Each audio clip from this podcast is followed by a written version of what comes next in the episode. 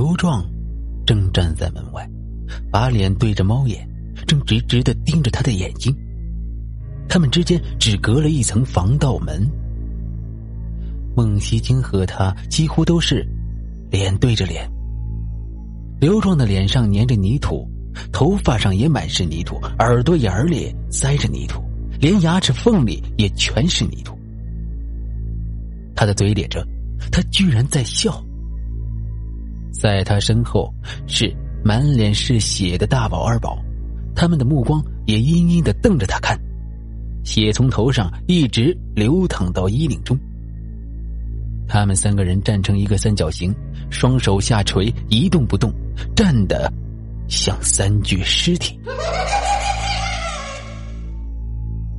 孟西京的菜刀掉在地毯上，接着，他人也倒下了。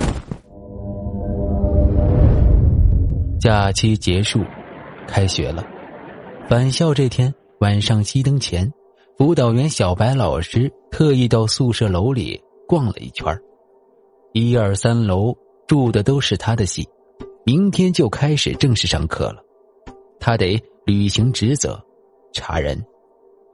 进了幺零七，他一眼就发现人不全，手里的名单上是七个人，屋子里只有六个。他问最近的林大宝：“你们屋谁还没回来？”林大宝。马上站起来回答：“呃，孟西京，他还没返校。”小白老师哦了一声，他想起来了，那个假期里突然发心脏病死亡的学生，就叫孟西京。原来这就是他的寝室。今天上午，系里张书记特意叮嘱他，他说这个事儿最好先别跟学生们讲。他转身出门。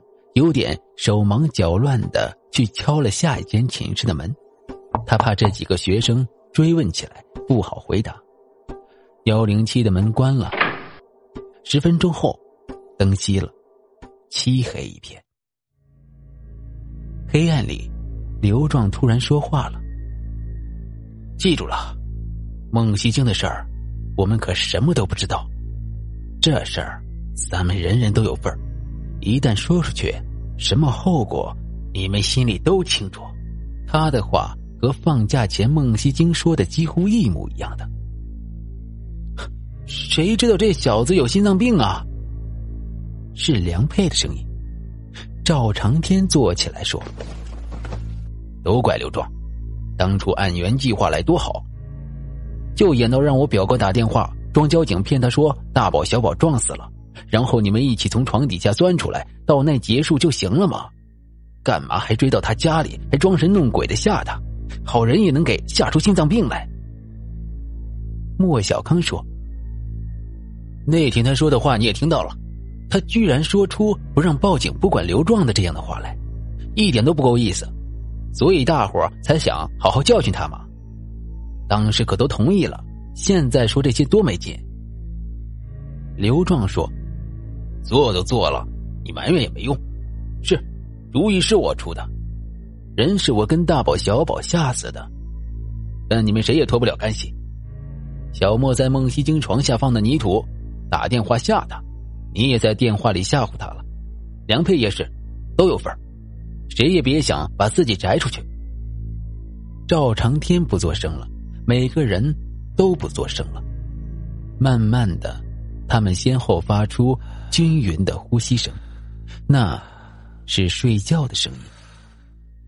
可黑暗中，谁都没有注意，此时孟西京的床上，并不是空的，而是正直挺挺的躺着一个人。孟西京，他一动不动的仰躺在床上，目光呆滞，面无表情。一午夜十二点，谁的手机发出了整点的报时音？